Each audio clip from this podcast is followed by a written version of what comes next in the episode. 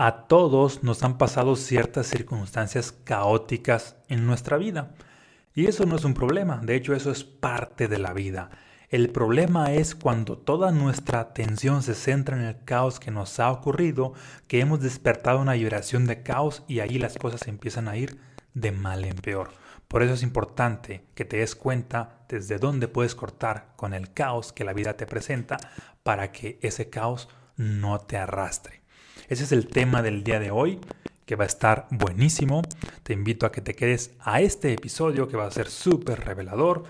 Y antes de iniciar de lleno en el tema, te voy a pedir que te suscribas aquí al canal para que el algoritmo te esté notificando cada que subo nuevo contenido expansivo para tu vida.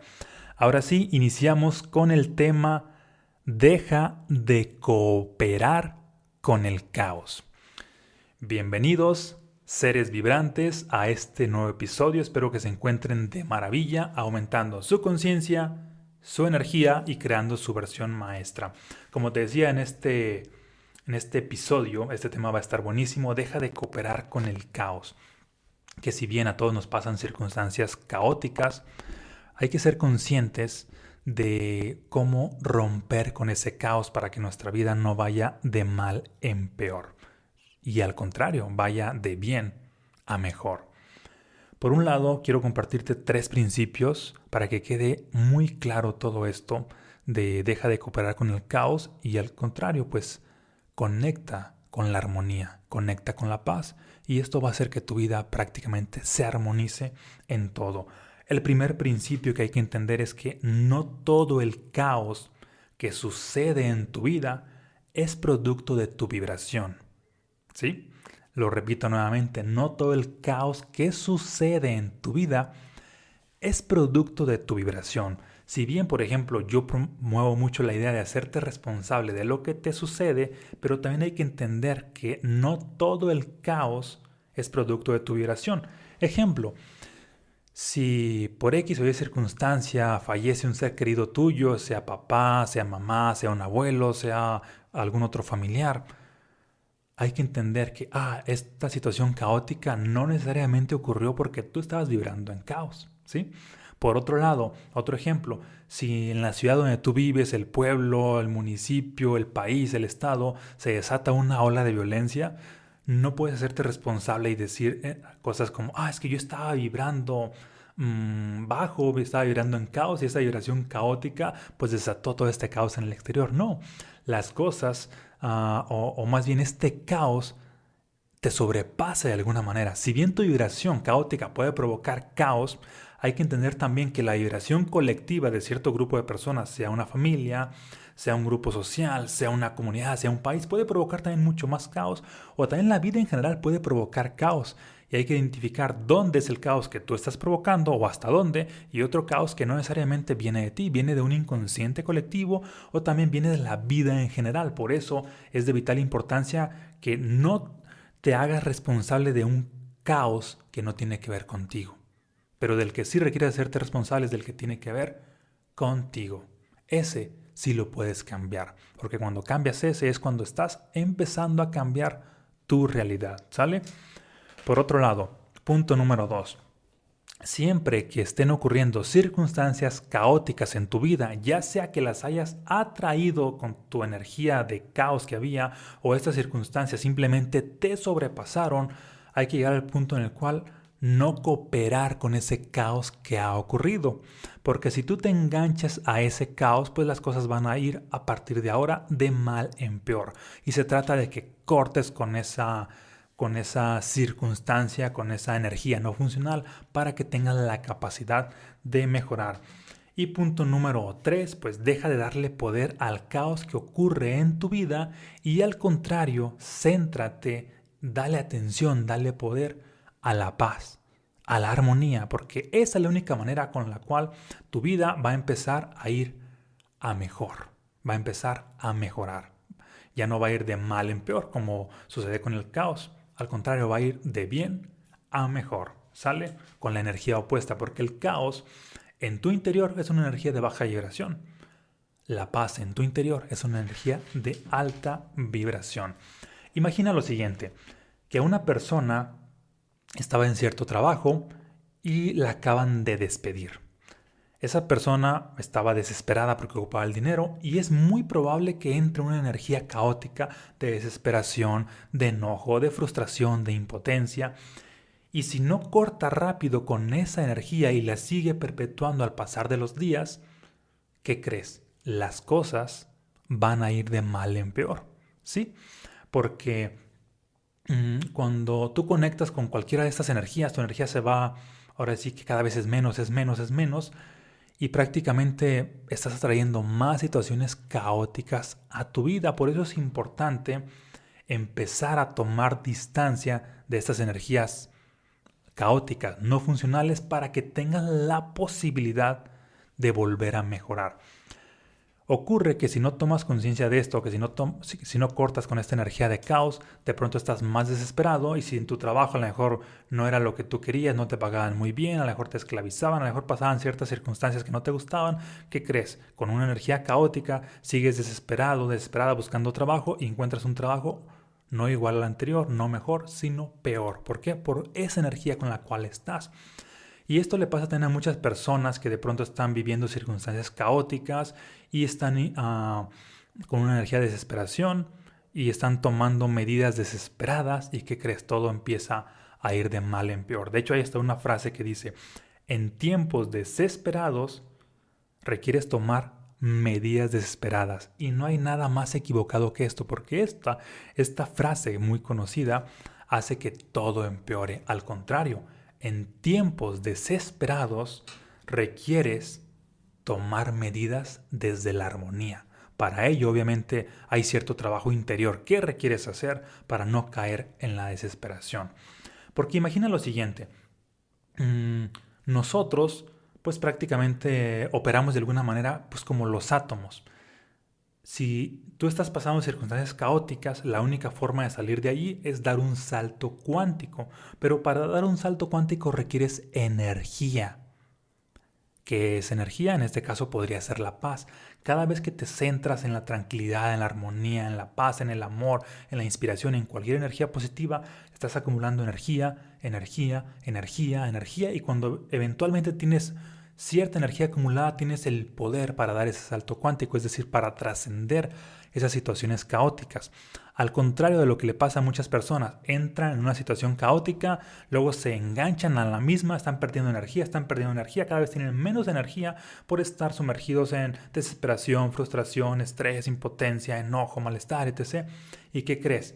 En vez de dar un salto cuántico, hacen lo opuesto, un retroceso cuántico. Y toda su vida empieza a empeorar.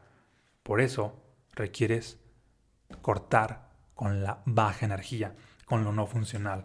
Un ejemplo mm, que seguramente te ha pasado o lo has visto, de hecho te lo comparto porque a mí me ha pasado, en ciertas ocasiones he entrado en conflicto con mi pareja por X o Y circunstancia y de pronto mi mentalidad de que es que tengo que solucionar este conflicto lo más rápido posible hace que todo empeore. ¿Y por qué empeora? Porque eh, dije, estaba en conflicto con mi pareja, es decir, también había un conflicto interno, quiero solucionarlo, es decir, tomo acción, pero tomo acción desde la energía no funcional y ¿qué crees? Todo empeora. Lo mismo sucede cuando tú estás de manera desesperada tomando nuevas acciones desde el caos, desde la desesperación. Esas acciones ten por seguro que no van a prosperar, no van a fructificar porque no es un tanto la acción que estás tomando, es la energía desde la cual estás actuando y esa energía no funciona. Por lo tanto, antes de tomar nuevas acciones, hay que cambiar tu energía para que aumentes las probabilidades de que atraigas situaciones extraordinarias a tu vida. Ahora sí, ¿sale? Y pasamos a la última parte de, entonces, ¿qué es lo que hay que hacer cuando estás viviendo circunstancias caóticas? Número uno. Lo vamos a enumerar por pasos, son cuatro pasos. Número uno. Tomar distancia. Es decir, hay una situación caótica en tu vida, sea en el trabajo, sea en tu relación, sea en lo que sea, hay que tomar distancia. ¿Qué es esto de tomar distancia? Bueno, eso se divide en tres niveles. Puede ser distancia física, puede ser distancia emocional o distancia mental. Y para explicarte esto te voy a contar la siguiente historia. Hace algunos años, cuando iba mucho a un cerro que está por aquí en la ciudad de Aguascalientes, que se llama el Cerro del Picacho, en cierta ocasión había ido como a mediodía y estaba prácticamente en lo alto del cerro. Allí, mm, ahora sí que donde inicia el cerro, hay un pueblito, no recuerdo cómo se llama, a la, Tomatina. Bueno, y resulta que yo estaba en, el Cerro del Picacho, el pueblito, aunque se veía de alguna manera cerca, no estaba tan cerca, no sé, serán algunos 3, 5 kilómetros, pero se ve.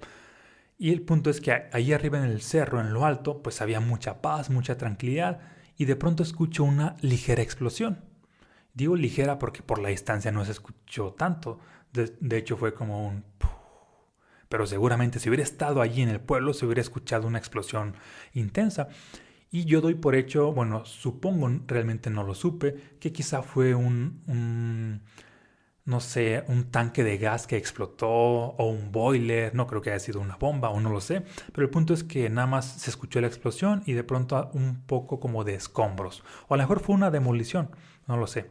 Bueno, no, no, no creo que haya sido una demolición porque minutos después empiezan, se empieza a escuchar unas sirenas, ya sea de, no supe si eran patrullas o ambulancia o lo que haya sido, pero el punto es que se escuchaba cierto caos, pero yo lo escuchaba muy a lo lejos y prácticamente me llamó bastante la atención porque yo estaba en un estado de, de paz, bastante paz, y de hecho me llegué a preguntar, estoy seguro que si yo hubiese estado allí a unos metros, no tendría la paz que tengo en este momento, porque allí en ese momento estaría inmerso en la situación. Sin embargo, como estoy a prox a unos 3, 5 kilómetros, estoy en total paz y tranquilidad. Y en eso funciona, o, así funciona el tomar distancia. A veces la distancia requiere ser física, es así de que, ah, ok, hay ciertas circunstancias en el trabajo, en tu relación, en cualquier otro contexto, requieres tomar distancia física. Otras veces requiere ser distancia emocional. ¿Qué es esto? Pues no tomarte las cosas de manera personal, no contarte la historia de que es que tú me hiciste, es que tú me dijiste, es que me hiciste, me heriste y de alguna manera te estás apuñalando energéticamente o estás permitiendo que alguien más te apuñale debido a cómo te estás contando la historia. Y la otra forma es tomar distancia de manera mental, es decir, distraer tu mente para que se, se enganche a esas situaciones. ¿Y cómo lo haces de manera mental? Si hay cierta situación que te provoca caos, y básicamente sabes que no lo puedes solucionar en ese momento y por más que estés pensando y pensando y estás en tu oficina buscando una solución, básicamente hay que desengancharte de eso y hacer una acción disruptiva, algo diferente, que irte a caminar al parque, distraerte, que irte a ver una película, que caminar, hablar con una persona, es decir, hacer cualquier otra acción que no tenga que ver con eso porque sabes que estando ahí estás conectando con esa energía no funcional. O también puede ser una mezcla de las tres, tomar distancia física, Ah, emocional y mm, mental, o las tres en general. Ahora bien, una vez que has tomado distancia, el siguiente paso es paciencia, es esperar. Es decir, no caer en esta desesperación de, que, ah, que ya tomé distancia, tengo que encontrar la solución ahora. No, es paciencia. La solución sí puede Puedes tenerla en unos minutos, en unas horas, depende de la complejidad del caos que hay. Puedes tener la solución quizá en unos días o en unas semanas, pero el punto es que con paciencia vas a atraer esa solución.